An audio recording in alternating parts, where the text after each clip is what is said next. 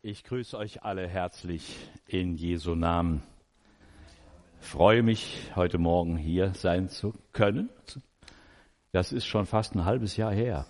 Wahnsinn. All die Monate immer nur zu Hause. Zoom, ja. Ich soll euch auch lieb grüßen von meiner Frau, die ist noch zu Hause. Ja, preis dem Herrn für das, was wir schon gehört haben heute Morgen. Und ich freue mich, dass ja diese Corona-Zeit für unseren himmlischen Vater überhaupt kein Problem darstellt. Und er liebt uns alle immer noch, genau wie vorher. Halleluja, vielleicht noch mehr. Ein Gotteswort möchte ich mit euch teilen. Ich erstmal meinen Text.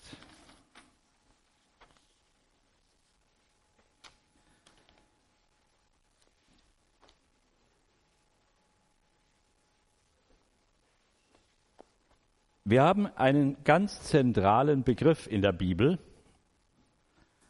und das ist Glaube. Dieses Wort kommt ja sehr oft vor in der Heiligen Schrift, im Alten Testament und noch vielleicht noch mehr im Neuen Testament. Und es ist einfach der zentrale Begriff, möchte ich mal sagen. Wir alle kennen Johannes 3, Vers 16 auswendig. Was steht da?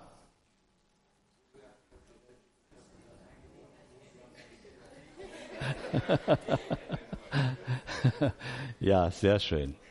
So sehr hat Gott die Welt geliebt. Wie sehr? Ja, so sehr. Ja, wie denn? Indem er seinen Sohn gab. Auf dass alle, die an ihn glauben, nicht verloren gehen, sondern das ewige Leben haben. Das ist die Bedingung. Glauben. Ist gar nicht viel, was Gott verlangt. Und doch scheint es für viele Menschen ein riesiges Problem oder Hindernis zu sein. Der Mensch glaubt eigentlich immer das, was er glauben will. Und was er nicht glauben will, das glaubt er nicht.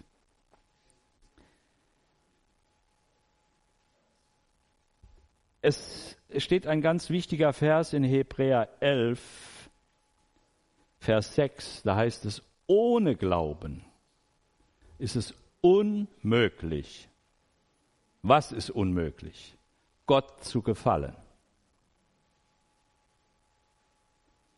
Wenn wir Gott ge gefallen wollen, unserem Schöpfer, dann müssen wir glauben, Glauben haben.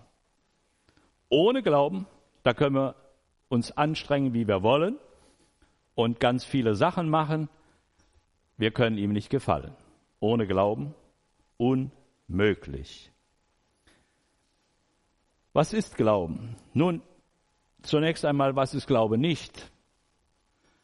Glaube ist kein Gefühl, keine Stimmung, kein Empfinden. Manche Menschen scheinen das zu verwechseln. Die, die wollen immer Glauben fühlen. Und wenn sie keinen Glauben fühlen, dann meinen sie, der Glaube ist nicht da. Das ist ein Irrtum. Was ist Glaube auch nicht?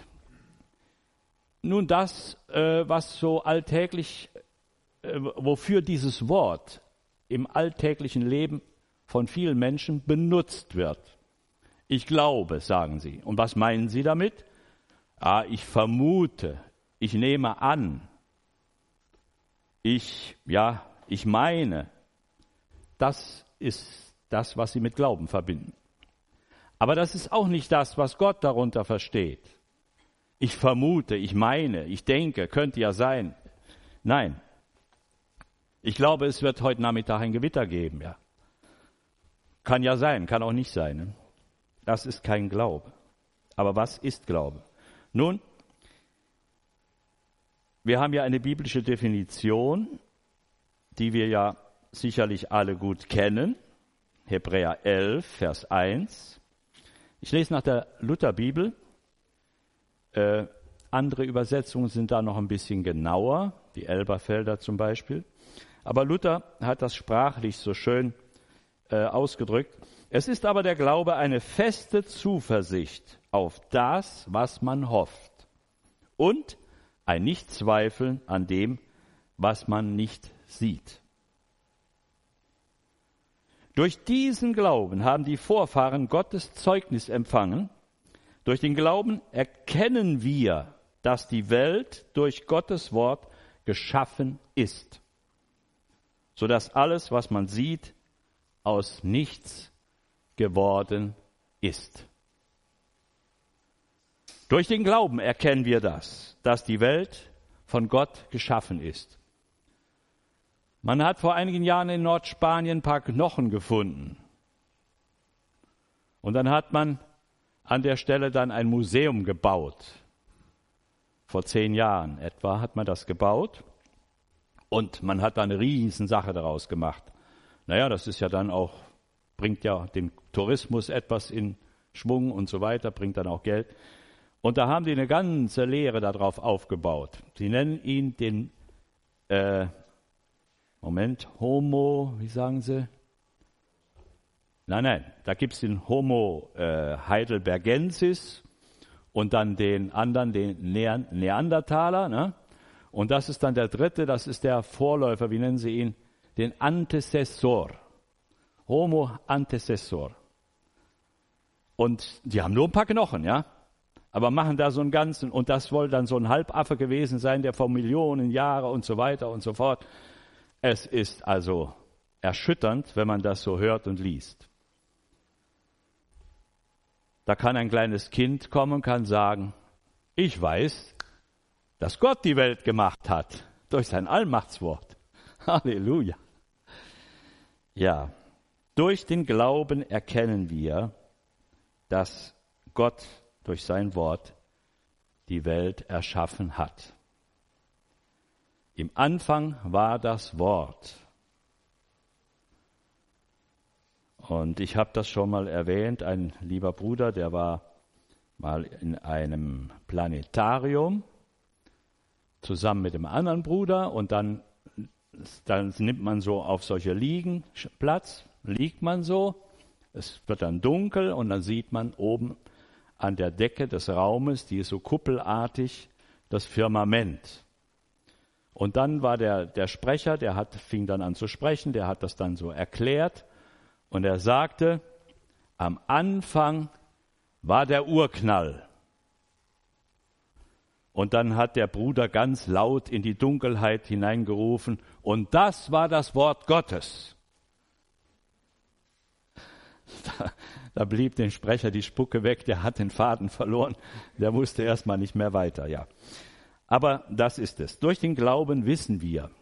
Wir brauchen nicht irgendwelche hanebüchenen äh, Theorien zu glauben, sondern wir wissen, Gott hat das alles gemacht. Halleluja. Ja. Im Neuen Testament haben wir das griechische Wort Pistis, wird mit Glauben übersetzt. Das bedeutet aber auch Treue. Es ist beides. Glauben und Treue.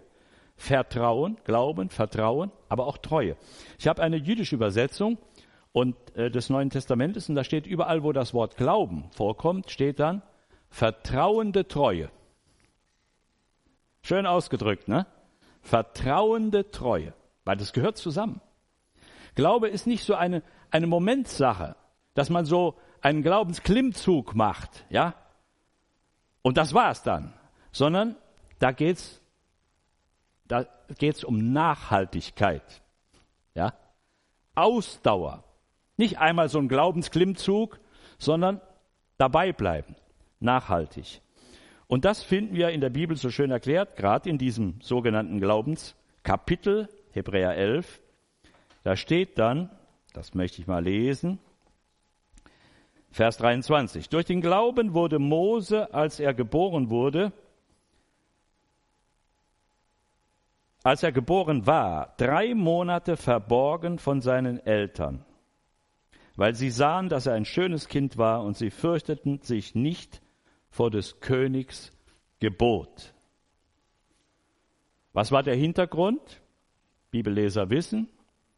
Zweites Buch Mose, erstes Kapitel, da lesen wir, das Volk Israel in Ägypten, Nachkommen Jakobs hatten sich sehr vermehrt, waren anfangs 70 Leute und dann wurde daraus ein großes Volk, ein Millionenvolk von etwa, ja, bis zum Auszug etwa zwei Millionen oder noch mehr, mehr Menschen. Und die Ägypter bekamen Angst vor denen. Der Pharao, der Josef noch gekannt hatte und Jakob gekannt hatte, der war schon längst nicht mehr, der lebte nicht mehr. Und die neue Regierung, die sah die Dinge anders. Und die haben dann gesagt, wir müssen Maßnahmen ergreifen. Dieses Volk vermehrt sich so sehr. Und eines Tages übernehmen die die Macht oder sie verbünden sich mit unseren Feinden und das wäre nicht gut. Wir müssen dafür sorgen, dass die sich nicht weiter vermehren sondern dass die immer weniger werden. Und dann hat der Pharao von Ägypten verschiedene Maßnahmen ergriffen. Das kann man alles im ersten Kapitel lesen. Das hat alles nicht so gegriffen, diese Maßnahmen. Sie haben die hebräischen äh, Hebammen angewiesen, sie sollen die Kinder, wenn es ein Knabe ist, sollen sie töten gleich bei der Geburt und die Mädchen leben lassen. Das haben die aber nicht gemacht. Die fürchteten Gott.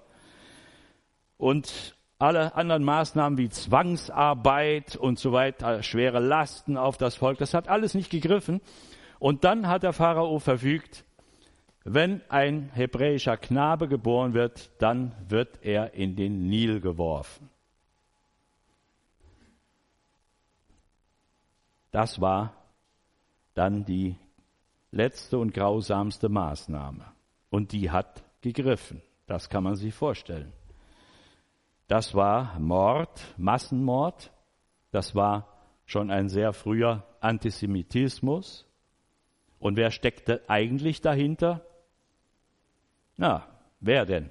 Der Vater der Lüge, der Feind, der Widersacher, der nicht wollte, dass Gottes Plan in Erfüllung geht, dass seine Verheißungen sich erfüllen, dass aus diesem Volk einmal der Messias kommen soll. Das sollte verhindert werden. Also wenn wir das Volk ausrotten, dann steht Gott am Ende als Lügner da und kann seinen Plan nicht ausführen. Das war die Ausgangssituation. Und da lesen wir, äh, ich will das mal aufschlagen, im zweiten Buch Mose, im Kapitel 2,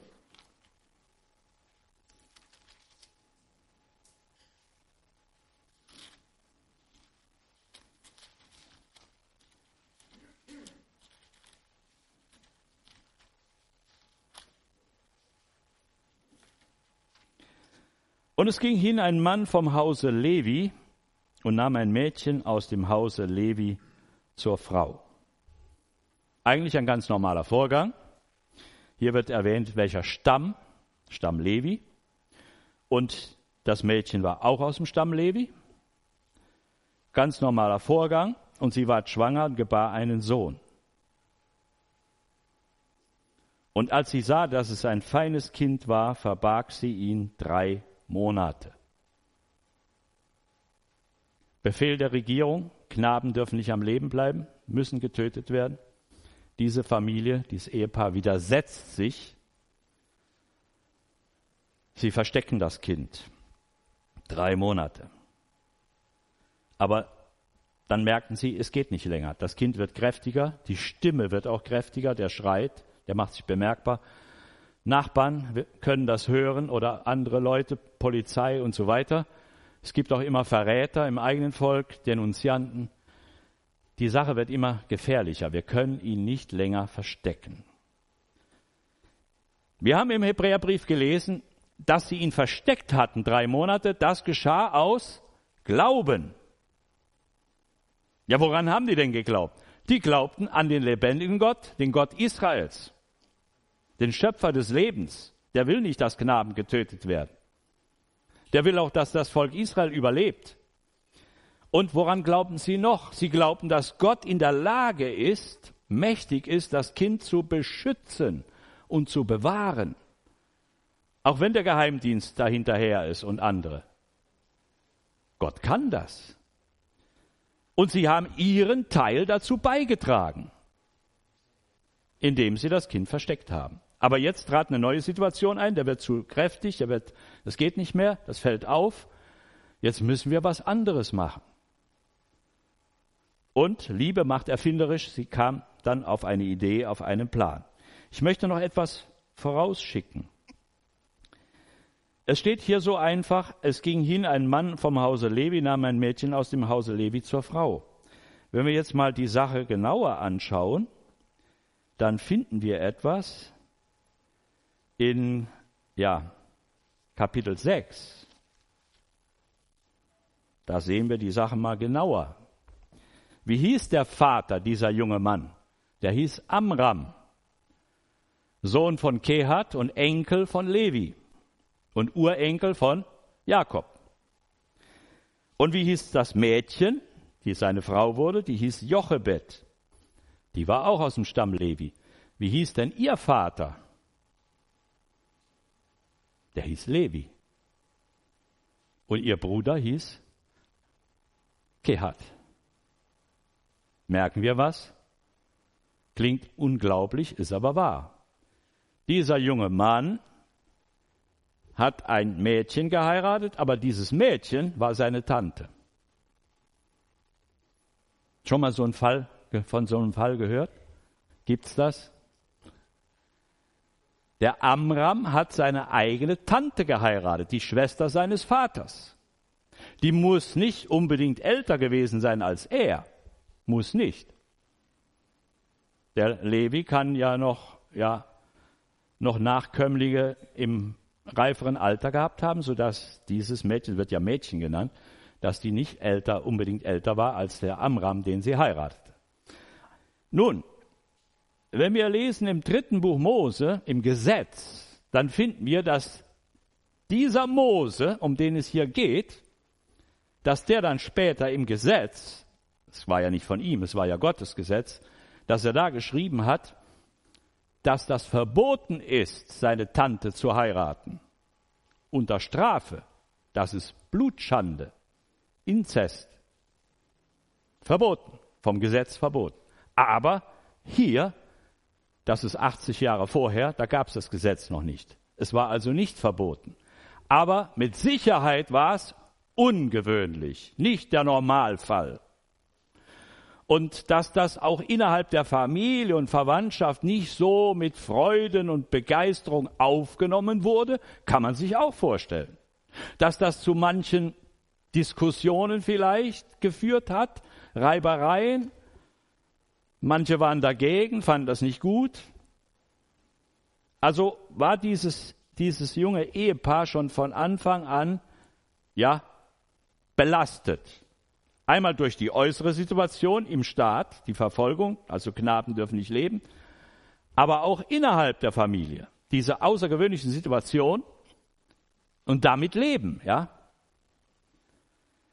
Und wir finden noch mehr in diesem Kapitel 6, der, das erste Kind, das geboren wurde, war ein Mädchen. Keine Gefahr fürs Leben. Mädchen durften leben. Und wie haben sie das Mädchen genannt? Mirjam. Und das ist interessant, das finden wir vielfach im Alten Testament beim Volk Israel. Die haben die Namen ihrer Kinder nicht einfach ausgesucht, so nach dem Wohlklang oder weil was gerade Mode ist, sondern die haben die Namen ganz bewusst und gezielt ausgewählt und haben damit etwas ausgedrückt. Sie haben damit ihre persönliche augenblickliche Situation beschrieben oder auch den Wunsch, was dieses Kind einmal werden soll, das da hineingelegt in den Namen. Also Namen sind nicht einfach nur Schall und Rauch, sondern Namen haben in der Bibel eine ganz besondere Bedeutung. Das finden wir von, vom ersten Buch Mose bis zur Offenbarung. Namen sind wichtig bei Gott. Wir lesen sogar in der Offenbarung, dass wir alle als erlöste Gotteskinder einen neuen Namen bekommen von Gott. Ist denn der alte Name nicht gut genug? Gefällt der Gott nicht? Muss er uns einen neuen geben? Nein, das ist es nicht. Der gibt uns ganz gezielt und ganz bewusst neue Namen. Damit ist etwas verbunden, hat Bedeutung. Und das sehen wir ja bei, bei all den Namen in der Bibel. Denken wir nur an den wunderbaren Namen Jesus. Jeshua. Der Herr ist Rettung. Halleluja. Da ist doch schon das ganze Programm drin in dem Namen. Ne? Rettung. Gott ist doch wunderbar, ne? Gott ist, er ist ja der Creator, ne? Er ist kreativ. Der ist so kreativ, ja, da kann man nur staunen. Auch in der Namensschöpfung. Ja, wollen das nicht weiter vertiefen, da könnte man noch viel zu sagen zu diesem Thema. Also erst ein Mädchen. Und wie nennen Sie das Mädchen? Mirjam. Und was bedeutet Mirjam? Das ist interessant. Bitterkeit, Betrübnis, Widerstände. Und das bringt genau die Situation. Das war ihre Lebenssituation, ihre Lebenswirklichkeit. Bitterkeit, Probleme bis hier.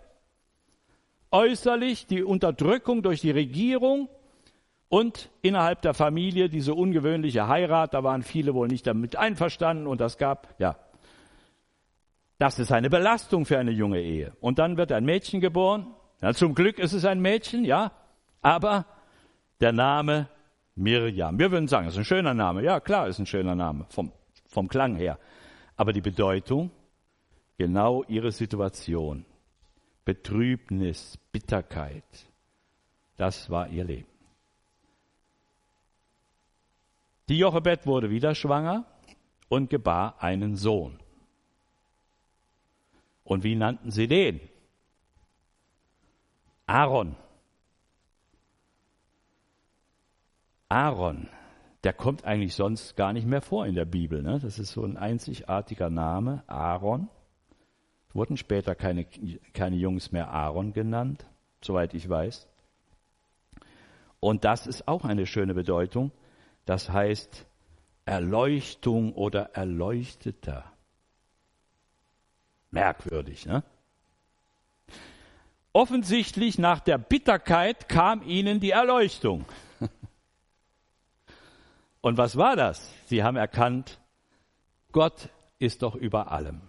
Gott sieht unsere Situation. Und wenn Menschen uns auch nicht verstehen und Menschen uns vielleicht irgendwie Dinge vorwerfen und uns äh, ja, anfeinden, so wissen wir doch, Gott ist da und der hat uns lieb. Halleluja. Und an ihn können wir uns wenden mit all unseren Problemen und Nöten, mit unserer Bitterkeit, unserer Sorge, unseren Ängsten, unserem Unverstandensein. Ja, er versteht uns. Erleuchtung. Und das, das hat etwas mit Glauben zu tun. Ich möchte das so sehen, da fing bei ihnen so das, das richtige Glaubensleben an. Die fingen an zu glauben. Die haben gemerkt, Menschen verstehen uns gar nicht. Sogar die eigenen Verwandten verstehen uns nicht. Auf Menschen kann man nicht bauen. Zeiten ändern sich, Menschen ändern sich, Situationen ändern sich, Politik ändert sich. Aber Gott ist der ewig Unveränderliche. Und auf ihn können wir vertrauen. Er ist der Gott unserer Vorväter Gott Abrahams, Isaaks und Jakobs. Und an den dürfen wir glauben. Und was haben sie auch gemacht? Das ist immer, wenn Menschen anfangen zu glauben, dann fangen sie auch an, was? Zu beten. Wer glaubt, der betet. Das ist ganz klar. Sie beteten. Und sie haben es gewagt, noch eine Schwangerschaft. Und jetzt inzwischen hatte sich die Situation verschärft Vorher waren ja die anderen Maßnahmen, der Aaron konnte leben. Aber jetzt kam dieses strengste Gebot, die Jungs, wenn sie geboren werden, die werden gleich in Nil geworfen. Und da lauern schon die Krokodile. Und jetzt war die Sache sehr, sehr kritisch. Jetzt kann man sich vorstellen, neun Monate Schwangerschaft, was haben die gebetet? Vielleicht in der Hoffnung, Herr, lass es doch ein Mädchen werden. Jetzt ein Junge in der Situation geht nicht. Aber dann, sie hatten ja keinen Ultraschall. Und dann kam der Tag der Geburt und es war ein Junge. Ein gesunder Junge, kam gesund zur Welt. Und wie haben sie ihn genannt?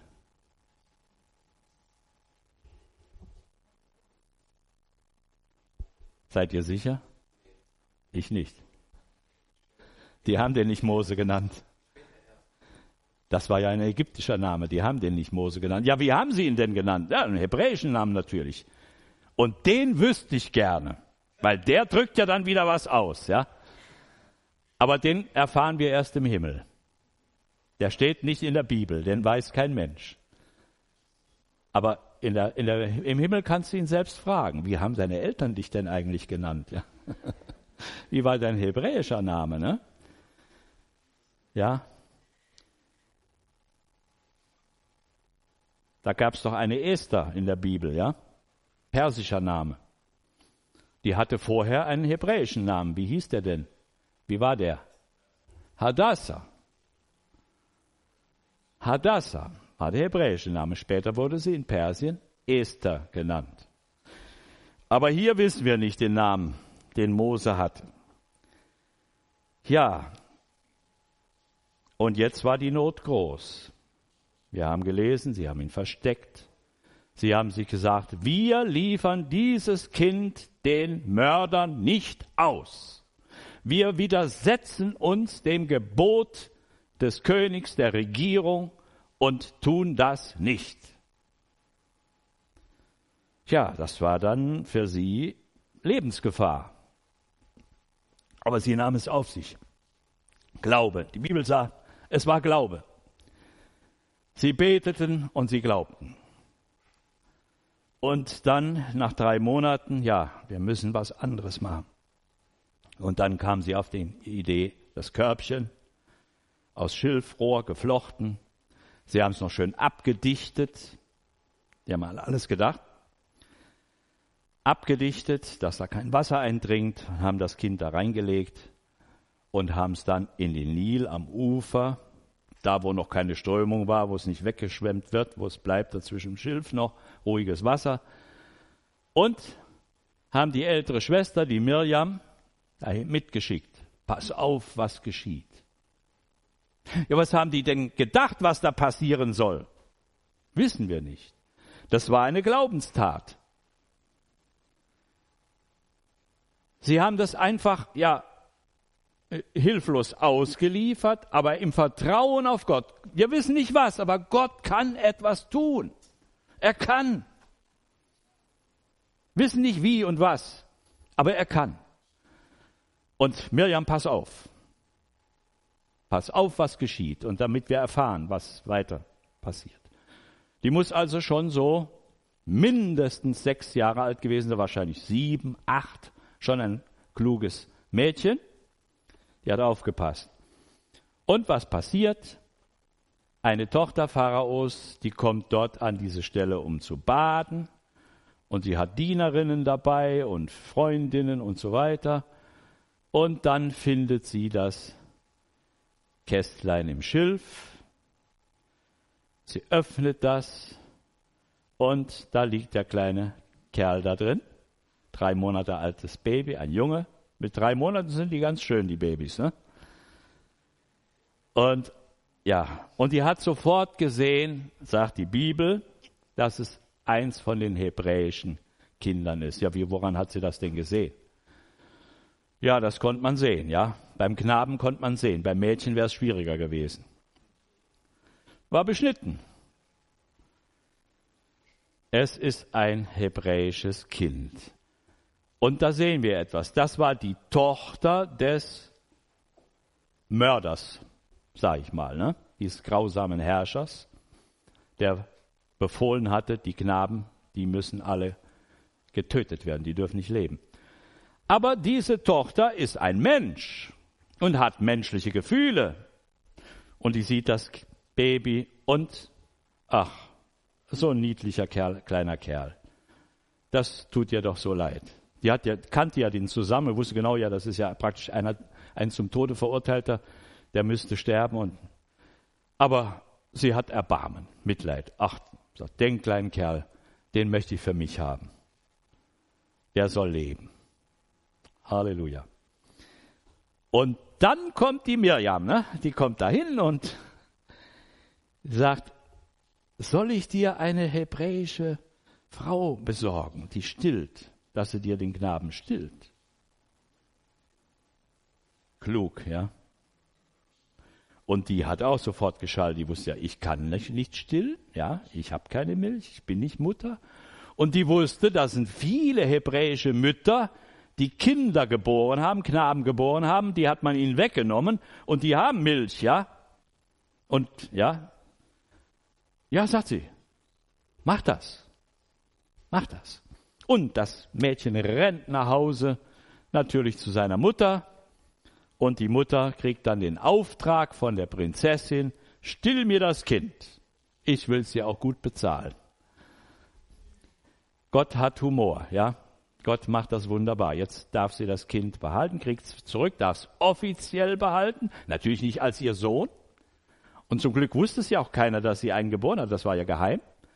Das ist jetzt nur ein ihr anvertrautes Kind, was sie stillen soll. Aber sie weiß, ja, es ist mein Kind. Und das erste, was der Mose dann gelernt hat oder gehört hat, war Hebräisch. Und der hat auf Hebräisch, hat er Mama gesagt und Papa.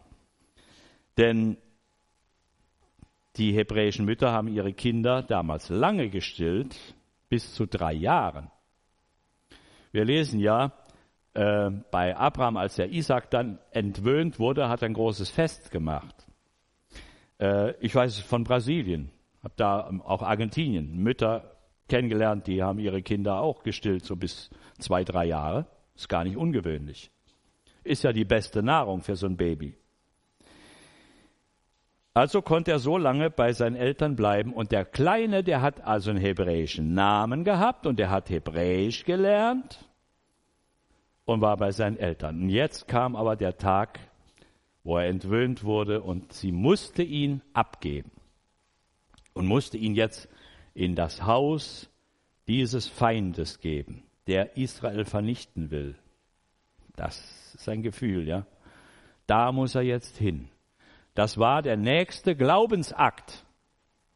Die Eltern mussten jetzt noch mehr Glauben aufbringen und weiter beten für ihr Kind, damit er dort nicht untergeht. Die machen natürlich einen Ägypter aus ihm. Jetzt lernt er ägyptische Sprache. Die schicken ihn auf die besten Schulen, der hat die besten Lehrer, der wird dann später auf die Universität gehen, ist er auch, ja.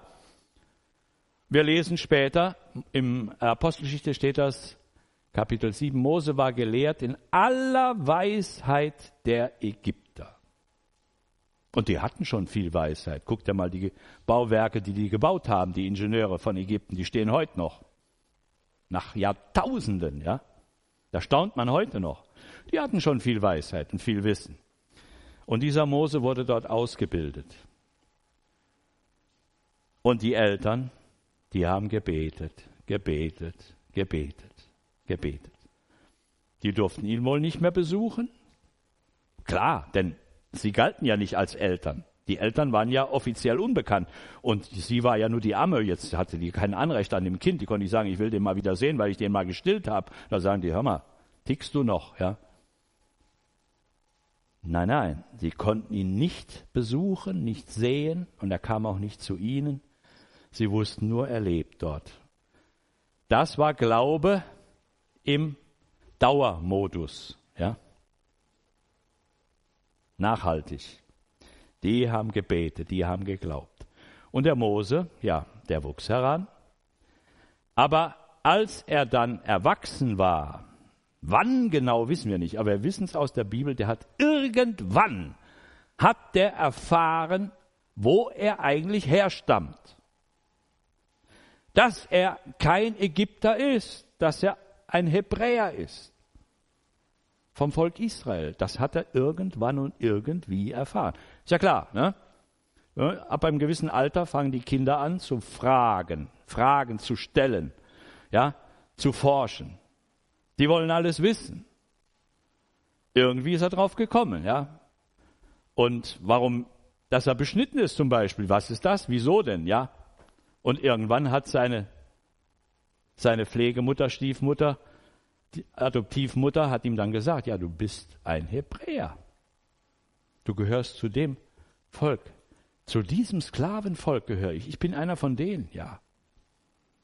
Und da fing er an, sich zu interessieren. Naja, er kam ja auch in das Alter, wo man dann so, ja, äh, so eine soziale Ader entwickelt und wo man dann so Ungerechtigkeiten nicht ertragen kann und man möchte doch gerne, ja, dass es doch gerecht zugeht in der Welt. Ja, da kommt man so in Sturm und Drang. Manche haben diese Zeiten äh, intensiv erlebt. Unser Klassenlehrer, der sagte, damals, wer mit 20 Jahren nicht Kommunist ist, hat kein Herz. Aber wer mit 40 noch Kommunist ist, hat keinen Verstand. Da ist was dran, ne? Mit 20 will man die Welt verändern, ne? gegen Ungerechtigkeit vorgehen und so weiter. Und er hat doch gesehen, da geschieht doch Ungerechtigkeit. Warum wird dieses Volk so unterdrückt? Warum werden die so gequält? Was haben die denn verbrochen? Was ist denn ihr Fehler, ihre Schuld? Ja, ihre Schuld ist, dass sie existieren. Ne? Das ist so bis heute. Ne? Antisemitismus in der ganzen Welt. Fragst dich warum? Rational gar nicht erklärbar. Frag doch mal diese Antisemiten auf der Straße, die da so gegen Israel und gegen die Juden und so weiter. Frag sie mal, die können dir das gar nicht erklären. Rational nicht. Ne? Das ist so etwas, ja, un, Ungreifbares. So ein Gefühl. Ja, was ist die Schuld der Juden? Ja, dass sie existieren, das ist ihre Schuld. Und deswegen verfolgt man sie bis heute und versucht sie auszulöschen. Aber dahinter, das wissen die allermeisten Menschen nicht, steht der alte Widersacher, die alte Schlange, die schon im Paradies war. Der Widersacher Gottes, der steckt dahinter. Der will vernichten. Aber Gott ist im Regiment. Halleluja. Er hat die oberste Kontrolle über alles. Er lässt manches zu, aber er hat die Kontrolle. Ja, und dann, was passierte mit diesem Mose, wie er dann von der Ägypterin genannt wurde. Ich habe ihn aus dem Wasser gezogen. Der Mose. Der wollte dann kein ägyptischer Prinz mehr sein. Das höfische Leben, das stand ihm dann bis hier. Er wollte für Gerechtigkeit kämpfen. Er wollte sich für dieses Volk einsetzen. Und das hat er dann auch gemacht. Und das ging dann gründlich schief. Deswegen warnt die Bibel, wir sollen uns nicht unter die Aufrührer mischen, unter die Revolutionäre, unter die Protestler. Das sollen wir nicht machen. Als ich zum Glauben kam, mit 22 Jahren, hörte das Evangelium in der Dreifaltigkeitskirche, hier ganz dicht, an der Normaluhr aber nicht von, der, von dem Pfarrer dort. Es war damals eine Pfarrerin, aber die war gläubig. Aber die hatte eine Gruppe Jesus People aus Holland eingeladen. Das waren Frischbekehrte. Und die haben Jesus bezeugt dort in der Kirche. Aber da kamen Leute rein in die Kirche, die kamen so rein, ja. Du wisst, was das bedeutet, ne? Die waren auf Krawall gebürstet. Aber Gott ist Gott. Auch in diesem ganzen Chaos dort haben sich Menschen bekehrt. Und der eine, der heißt Olaf Smolich, der, bekehrt, sich bekehrt hat. Und der andere steht vor euch. Und da waren nur noch ein paar andere. Da war auch ein Grieche, der hat sich auch bekehrt. Der hieß Theophanis Katsigaris. Ja, Halleluja. Gott ist Gott. Er kann auch im Chaos kann er wirken und retten. Halleluja. Ja, wir kennen die Geschichte Moses. Die Flucht, er musste fliehen. Er hat einen, im Zorn einen Ägypter erschlagen. Er kämpfte ja für Gerechtigkeit und gegen die Ungerechtigkeit und die waren ungerecht, also ja, aber das war nicht Gottes Methode. Hat Gott ihm das durchgehen lassen, weil er ihn geliebt hat? Nein, der kriegte 40 Jahre dafür. Er musste fliehen und er verlor alles. Er verlor seine Stellung am Hof, seine Karriere und er verlor gleichzeitig aber auch seine hebräische Familie und Verwandtschaft und Volk. Er hat alles verloren und war auf einmal über Nacht ein armer Flüchtling, der nur noch rannte, um sein Leben zu retten, in Sicherheit zu bringen. Und er zog dann gen Osten, Sinai-Halbinsel, mehr nach Osten, in das Gebiet der Midianiter. Da kam er dann an und dann hat er an einem Brunnen Rast gemacht, vielleicht da Wasser getrunken Und dann hat er schon wieder eine Ungerechtigkeit gesehen, ja, da musste er eingreifen. Ja, da kamen dann Hirtinnen mit ihren Herden. Die wollten ihre Herden tränken. Und dann kamen Hirten. Da waren die Hirtinnen und da kamen die Machos. Und die Machos haben gesagt, weg, weg, wir kommen hier zuerst. Ne? Wenn wir fertig sind, dann könnt, könnt ihr. Die haben einfach, die waren die Stärkeren und die haben sich durchgesetzt. Und das konnte der Mose ja überhaupt nicht verknusen, sowas. Ne? So eine Ungerechtigkeit. Da hat er eingegriffen und hat den Hirten mal gezeigt, ne? was eine Hake ist. Ja? Wahrscheinlich hatte er auch eine militärische Ausbildung gehabt in Ägypten und war wohl nicht so ganz schwach. Ja, der hat die, die in Flucht gejagt und hat gesagt, so, ihr Mädels, jetzt könnt ihr eure Herden tränken. Und dann kamen die nach Haus und der Vater sagt, wie? Ihr kommt heute so früh, da war das gewöhnt, die kommen immer spät, weil sie waren immer die Letzten dran, ne, am Brunnen. Ja, haben die gesagt, da kam ein ägyptischer Mann und der hat uns geholfen gegen die Hirten. Und deswegen konnten wir als Erste unsere Herden tränken. Wir waren ja auch die Ersten am Brunnen. Oh, sagt er, das ist ja wunderbar. Wo ist der denn? Habt ihr den nicht eingeladen, wenigstens? Nee, haben sie nee, das haben wir nicht. Ja, dann aber los, lad den Mann ein und der soll hier bei uns essen. Naja, ihr kennt die Geschichte. Und der Mose willigt ein, bei diesem Mann zu bleiben. Der hieß Jethro. Er heißt aber auch Betuel. Ja, was nun? Das eine ist wohl der Name, das andere ein Titel. Er war Priester. Er war natürlich, er hatte Herden, ja. Aber er war Priester in Midian, unter dem Volk der Midianiter. Und die stammten ja auch von Abraham ab. Waren ja ein bisschen verwandt. Kurzum, der hat gesagt, du kannst hier bei mir bleiben, du kannst bei mir arbeiten, hier als Schafhirte. Mose willigt ein. Ja, von dem Kronprinz, der mit, mit Uni-Abschluss, der wird jetzt Schafhirte in der Wüste. Das war eine Umstellung. Ne? Und da begann die Zeit, er war ja vorher auf der Hochschule, aber jetzt war er auf der Hochschule Gottes. Und die Hochschule Gottes ist immer eine Tiefschule. Wenn man auf der Hochschule Gottes ist, dann geht es ganz tief runter. Und das wird ihm natürlich am Anfang sicherlich sehr schwer gefallen sein, aber mit der Zeit hat er sich gewöhnt. Und der Jethro gab ihm seine Tochter Zippora zur Frau und ja, dann gebar sie einen Sohn. Und wie nannte er den? Gershom. Das heißt Vertreibung, Raus, Rauswurf, Rausschmiss, ja.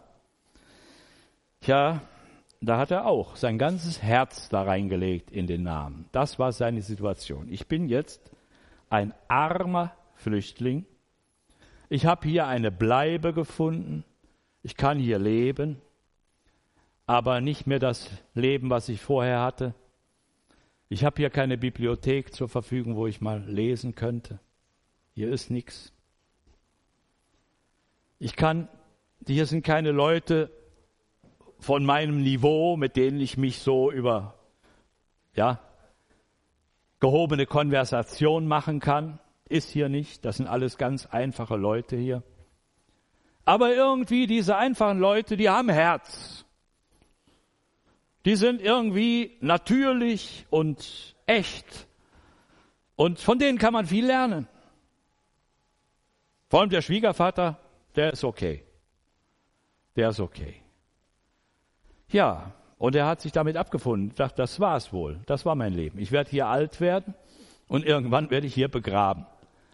Gershom, so hieß sein Sohn. Das ganze Elend hat er da reingelegt. Bin ein armer Flüchtling.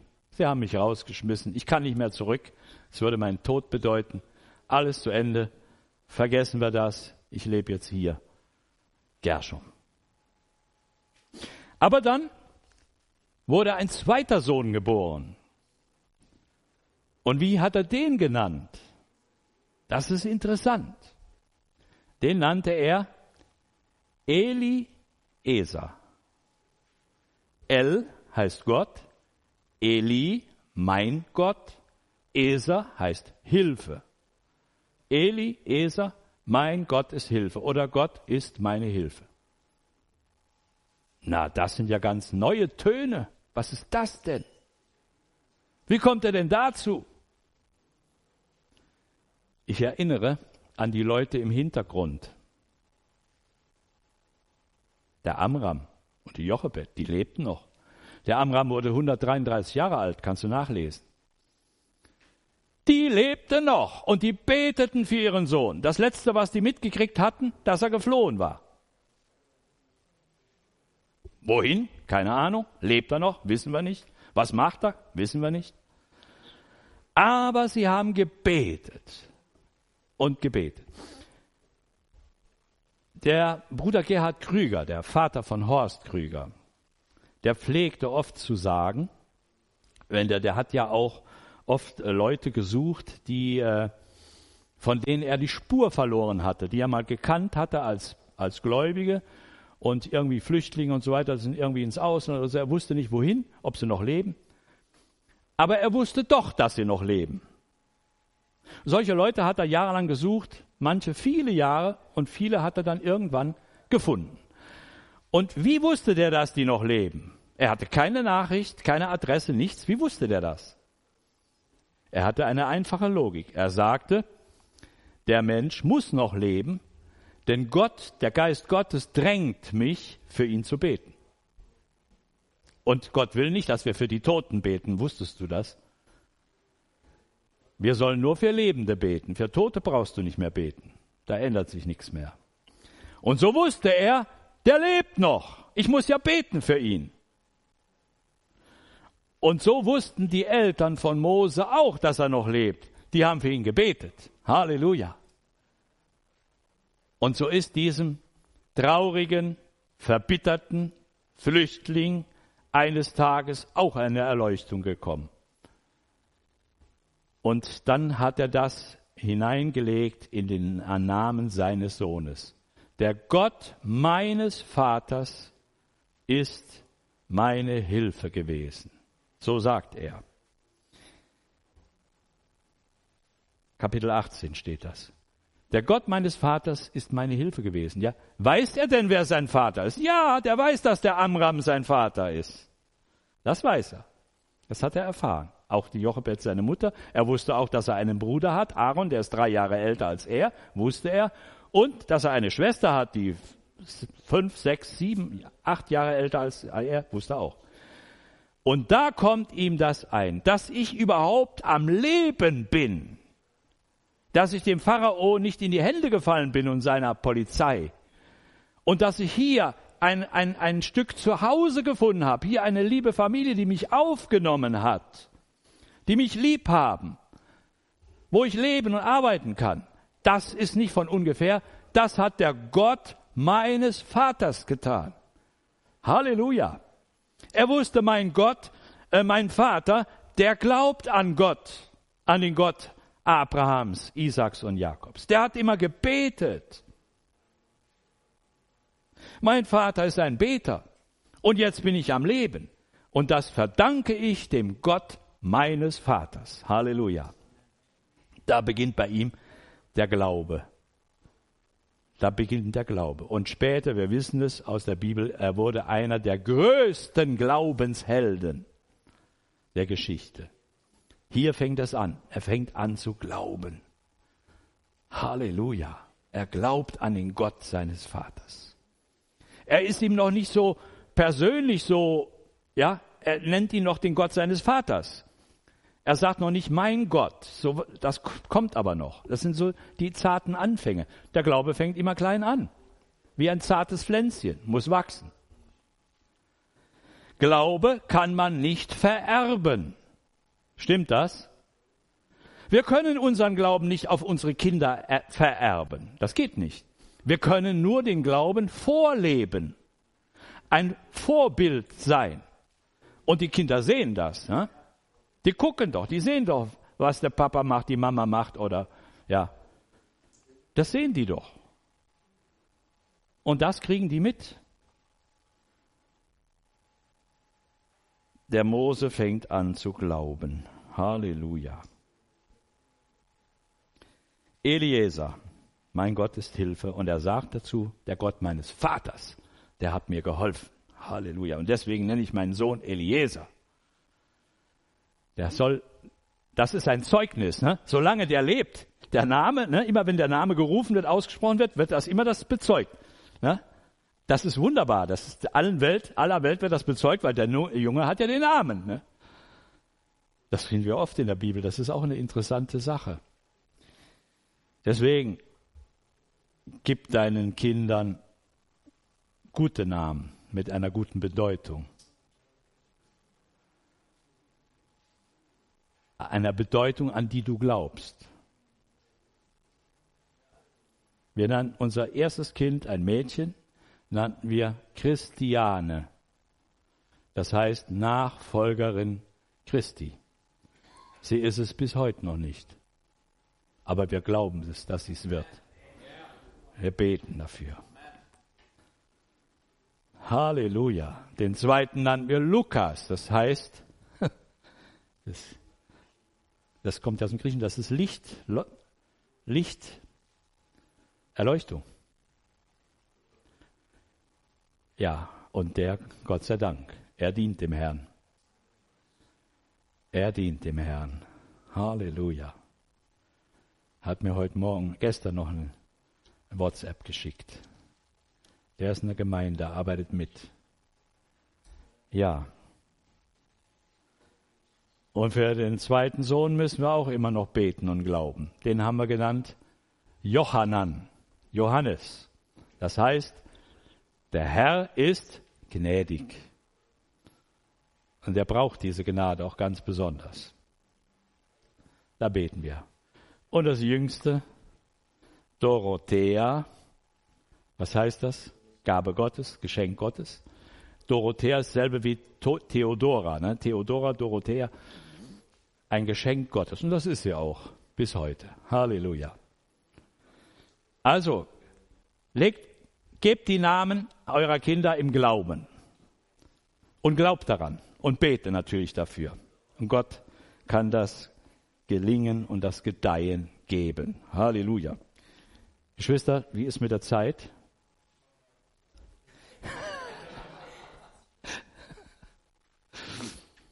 ja. Der Anfang im Leben Moses. Und was dann danach kam, nachdem er zu dem Glauben seines Vaters durchgedrungen war, dann konnte Gott auch seine Geschichte mit ihm beginnen. Dann hat er eines Tages was gesehen, was er noch nie gesehen hat. Ja. Er sah einen Busch, der brannte. Das hat er schon oft gesehen. Nur er hat noch nie gesehen, dass ein Busch brennt, aber nicht verbrennt. Das war eigenartig. Und da muss er doch näher rangehen, um zu gucken, was das ist. Und als er da rankommt, dann hört er plötzlich eine Stimme. Die ruft ihn bei seinem Namen. Gott kennt uns. Halleluja. Und da fängt seine Geschichte an. Die Berufung, der Dienst, die, der Auftrag. Kein leichter, ein schwerer Weg. Und er ist, er ist kein junger Springer mehr, ne? Er ist schon ein alter Mann. Aber er ist noch fit. Das harte Wüstenleben hat ihn fit gehalten. Und dann zog er nach Ägypten. Er wurde der Retter seines Volkes, der Befreier. Halleluja. Als erstes trifft er seinen Bruder Aaron nach 40 Jahren wieder. Und die haben sich wiedererkannt. Die haben sich also vorher gekannt, der Aaron. Und das wurde ein Zweigespann, unzertrennlich. Die haben zusammengearbeitet. Wunderbar. Nachher kam die Schwester noch dazu, die Mirjam. Da war es dann so ein Dreigestirn. Da gab es nur einmal einen Misston zwischen den dreien durch die Mirjam, aber das wurde bereinigt. Der Mose hat ihr das nie nachgetragen. Er hat für sie gebetet, er hat ihr das verziehen. Das, er liebte seine Schwester. Er verdankte ihr ja auch sein Leben zum Teil, ne? Hat er nie vergessen obwohl er damals sehr klein war. Aber man hat es ihm ja erzählt. Ja, das war dann die Geschichte. Und wir lesen dann, dieser Glaube bei ihm, das ging ja weiter. Im Hebräer 11 heißt es dann von ihm, durch den Glauben wollte Mose, als er groß geworden war, nicht mehr als Sohn der Tochter des Pharao gelten, sondern wollte viel lieber mit dem Volk Gottes zusammen misshandelt werden, als eine Zeit lang den Genuss der Sünde haben. Dann heißt es, durch den Glauben verließ er Ägypten, fürchtete nicht den Zorn des Pharao und so weiter. Er wurde der große Retter. Halleluja. Auf dem Berg der Verklärung hat Jesus mit ihm sich unterhalten. Er hat sich mit ihm unterhalten, ne? mit dem Mose. Kennt die Geschichte. Ne? Und er hat auch oft von ihm gesprochen. Er sagte zu den, seinen Gegnern, ihr beruft euch auf Mose und er ist es, der von mir geschrieben hat. Hat er das denn? Ja, das hat er. Er hat am Ende seines Lebens gesagt und aufgeschrieben, einen Propheten wie mich wird Gott, der Herr, aufstehen lassen. Einen Propheten wie mich. Nicht irgendein Propheten, da gab es ja viele, aber einen wie mich, so wie Mose. Was war denn das Besondere an Mose? Das Besondere bei ihm war, er sprach mit Gott von Angesicht zu Angesicht. Das hat nach ihm keiner mehr so erreicht. Nur der Prophet, den er selbst angekündigt hat, der ja, der große Prophet, und das war Jesus. Halleluja. Halleluja. Geschwister, wir sehen, Glaube ist ein Dauerläufer. Gott möchte Nachhaltigkeit. Gott ist nicht für Strohfeuer, kein tolles Feuerwerk, was dann so abbrennt alle sagen, bah, und dann ist es weg und es ist wieder alles dunkel. Ne? Nein, das muss ein Dauerfeuer sein, das am Brennen erhalten wird. Es darf nicht ausgehen, das Feuer. Halleluja. Und wenn du alt wirst, das Feuer muss bleiben. Der Mose ist auch alt geworden, aber das Feuer blieb. Halleluja. Geschwister, ich komme zum Schluss. Ich wurde erinnert an eine Familie. Äh, ist lange her, ich war damals frisch bekehrt, gerade zwei Jahre bekehrt. Da hat damals der Bruder Gerhard Krüger, der hat ja Reisedienst gemacht, der hat immer gerne junge Brüder dann auf die Reise mitgenommen, immer einen so. Ne?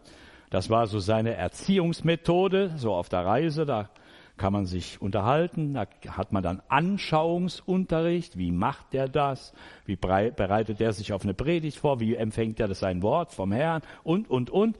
Und das war ein ganz toller praktischer Unterricht. Naja, er nahm mich mit, Norddeutschland. Wir waren in einer Gemeinde äh, Nordhorn, das ist äh, Niedersachsen an der holländischen Grenze. Und dort war ein lieber Ältester, der war Bauer, der hatte Landwirtschaft, war auch mal Flüchtling gewesen aus, aus dem Osten, aus Polen und dann dort gelandet. Und das war ein feiner Glaubensbruder, so ein Urgestein, der Oskar Dauer. Und das war ein Beter. Der hatte wohl sechs Kinder und er hat seine Kinder in Gottesfurcht erzogen, die gingen dann mit in die Gemeinde, aber ihr wisst ja, wie das dann so ist, ja. Solange die Kinder klein sind, müssen sie ja gehorchen, da gehen die mit in die Gemeinde, da sitzen sie schön, ja. Aber wenn die dann in ein gewisses Alter kommen, und da war der zweite, der, der älteste Sohn, der blieb immer zu Hause, der war ganz lieb und gehorsam, der hat, blieb auch unverheiratet, er hat mit Papa zusammengearbeitet, ist auch Landwirt geworden. Der war immer schön zu Hause, immer in der Gemeinde. Aber froh war er nicht. War immer in der Gemeinde, aber war nicht froh. Aber war gehorsam. Der zweite Sohn, ist ja oft so, die zweiten, die sind immer so speziell. Der zweite, der, wo der dann so, ja, dann so 20 war, 21, der hat gesagt, ich muss weg hier. Weg von den Frommen. Weg aus dieser Enge. Raus hier. Möglichst weit weg, wo mein Papa nicht hingucken kann und nicht hinkommt. Und da lebe ich mein eigenes Leben. Und dann ist er weit weg nach Süddeutschland in den Raum Stuttgart, hat er dort Arbeit gefunden, dann hat er auch eine Frau gefunden, die war natürlich nicht gläubig, er ja auch nicht. Die haben geheiratet, hatten dann auch eine ganze Anzahl Kinder. Ja, der lebte weit weg. Aber der alte Vater und die Mutter, die haben gebetet. Der Oskar hat gebetet. Konnte den Sohn nicht sehen, weit weg. WhatsApp gab es nicht, gab kein Handy. Hat gebetet. Was macht mein Sohn? Ich weiß es nicht, aber ich bete für ihn. Und so war das dann. Und dann eines Tages, es war 74, ich fahre mit Vater Krüger dorthin, wir hatten dort Gottesdienst und der Oskar Dauer hat uns aufgenommen, wir waren bei ihm im Quartier, im Haus. Und da wird man ja gut bewirtet, wisst ihr, wie das ist bei Bauern, ne? da wird ordentlich was auf den Tisch. Ne? Ja, und da war die jüngste Tochter, die war auch nicht mehr zu Hause, die war in Münster, Krankenschwesterausbildung gemacht. Und die war gerade dieses Wochenende zu Besuch bei den Eltern. Die war damals so 21, 22. Die war auch nicht be bekehrt. Und die hat, blieb immer auf Abstand zu den Frommen. Die hat mit mir nicht gesprochen. Abstand. Da merkte man, oh, die will mit den Gläubigen nichts zu tun haben. Die, oh, bloß nicht ansprechen. Dachte ich, oh, auf, ja, das sieht nicht gut aus mit ihr. Aber ich konnte ja nicht in ihr Herz schauen. Da drin, da hat's schon rumort. Die Gebete der Eltern, die haben da schon über Jahre, ne? und da drin, jetzt war die, die, da war die da und ging mit in die Versammlung, saß dann so, ja, so Pokerface, du konntest nichts erkennen, aber da drin, da hat's schon gearbeitet. Und Nachmittag, Nachmittag hatten wir Versammlung, eine Außenstation von der Gemeinde, und da konnte sie es nicht mehr aushalten. Da übergab sie ihr Leben Jesus. Unter Tränen. Von ganzem Herzen. Die hat sich richtig radikal bekehrt. Bis dahin war die bekannt so bei ihren Kollegen, dass sie so äh, so ein bisschen so, wie sagt man, so melancholisch ist, immer traurig, melancholisch. Und jetzt auf einmal das krasse Gegenteil. Die strahlte übers ganze Gesicht. Die war die Freude pur. Die haben im Krankenhaus dann, die hatten Angst, die kriegt eine Psychose. Die hatten echt, die hatten Angst, die wollten sie schon in, in Behandlung und so weiter. Das ist doch nicht normal. Wie so eine Freude, das ist doch nicht normal, wie die hat. Ja, die Leute, ja, die Menschen wissen gar nicht, was richtige Freude ist. Ne? Wenn einer sich richtig freut, der ist dann unnormal. Ne? Ja, die wollten, echt, das war, das war ein ernstes Problem. Sie hat dann Urlaub genommen und die haben, die, die wollten die in die Psychiatrie bringen. Das war schlimm. Und das, die konnte nachher nachweisen, wo die aus dem Urlaub zurückkamen, hat die gesagt, in meinem, ich bin nicht, bin nicht verrückt geworden. Ich habe in meinem Urlaub meinen Führerschein gemacht. Ich bin völlig normal. So normal, wie ich noch nie war. Aber das ging dann nicht mehr, die konnte dort nicht bleiben. Die musste das Krankenhaus verlassen und sie kam dann hier nach Aachen, hat dann hier im Krankenhaus, ich weiß, im Klinikum hat sie, glaube ich, gearbeitet. Feines Gotteskind, ja, das war die erste. Und die mit ihrer überschäumenden Freude hat ihren ältesten Bruder angesteckt. Das war der, der immer zu Hause war, beim Papa, immer gehorsam, immer treu. Der sagte, ja, ich war immer in der Gemeinde, mein Leben lang, aber Freude habe ich nie gehabt. Dann hat seine, Freu seine Schwester ihm was von ihrer Freude abgegeben, ja und der wurde angezündet und der fing dann an, mal selber richtig zu glauben und froh zu werden und der wurde dann auch ein frohes Gotteskind. Endlich, da war er schon 39 Jahre alt. Ja. Und das war bei ihm nur Form und Tradition, aber jetzt wurde er lebendig. So, und dann haben die beschlossen, jetzt fahren wir nach Süddeutschland und besuchen unsere Geschwister. Die beiden zusammen, dann sind die darunter. Und da haben sie die besucht. Gut, ich will es kurz machen. Dann hat sich dort die ältere Schwester, die auch da unten hingezogen war, die auch dort verheiratet war mit einem ungläubigen Mann, die hat sich bekehrt. Und ihr Mann auch, etwas später, war ein harter Brocken, aber der hat sich bekehrt. Das war so richtiger Schwurb. Der hat sich auch bekehrt, war Kfz-Mechanikermeister, ja, selbstbewusster, aber der hat sich bekehrt. Und dann der zweitälteste Bruder, Das war der Sorgensohn des Vaters und für den hat er gebetet. Und den musste Gott ein bisschen hart anpacken. Der arbeitet in einer Glasfabrik. Er war äh, Betriebselektriker und dem fiel mal so eine riesen dicke Glasscheibe auf die Füße. So, paar Zentimeter weiter hätte es ihn, wäre es wie eine Guillotine gewesen, er hätte ihn geköpft. Aber so ging das haarscharf am Kopf vorbei, hat nur die Füße getroffen, hat ihm die ziemlich zertrümmert. Aber er hat es überlebt. Der hat gemerkt, das ist ein Reden Gottes. Na, da waren noch so ein paar Sachen. Und jetzt kommt die kleine Schwester und sagt, lieber Bruder, ich habe Jesus gefunden. Ich habe so eine Freude, ich könnte platzen vor Freude. Und er hat es gesehen, das stimmt. Und der Bruder, andere Bruder war mit. Und kurz, um es kurz zu machen, dieser Bruder bekehrte sich. Ganz öffentlich. Er ging in die Versammlung, wo der Bruder Krüger dann predigt, da ging er dahin, ist da hingefahren, saß ganz hinten. Der konnte es nicht aushalten, bis die Versammlung zu Ende war. Er wollte sein Leben Jesus übergeben. Der konnte nicht abwarten. Da war er mitten in der Predigt, rannte der nach vorne. Da war ein Mann, der war Familienvater, um die 40 war der. Sich vorne hingeschmissen und unter Tränen sein Leben Gott geweiht. Und dann hat sich seine Frau auch bekehrt. Klar. Ja, das gab eine Erweckung in der Familie. Und was war der Hintergrund? Da waren zwei alte Leutchen, die haben zu Hause gebetet. Nachhaltig, nicht locker gelassen. Die haben gebetet und geglaubt. Halleluja.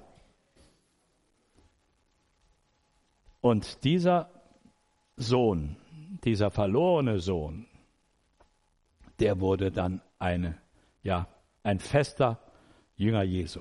Er wurde eine Säule in der Gemeinde. Er wurde ein tüchtiger Ältester in der Gemeinde. Und als ihr Pastor dann wegging, ein junger Pastor, der ging dann weg, dann hat er die Gemeinde übernommen hat sie viele, viele Jahre geleitet. Im Segen. Halleluja. Halleluja. Du, der war sogar auch in Brasilien. ja, wir haben eine schöne Chorreise zusammen gemacht. Die waren ja, hatten ja einen schönen Chor in ihrer Gemeinde dort in Geradstetten und er sang auch im Chor. Und äh, dann hatte ich die eingeladen, nach Brasilien zu kommen zu unserer Jahreskonferenz und die kamen. Das war ein Segen, war wunderbar. Da haben sich auch Menschen bekehrt. Ja, da war der dabei. Er ist leider, ich sage leider, schon in der Ewigkeit. Dort hat er es besser. Er ist nur 74 Jahre alt geworden. Aber er starb im Glauben. Er ist beim Herrn. Halleluja, Halleluja. Geschwister, was ist der Glaube?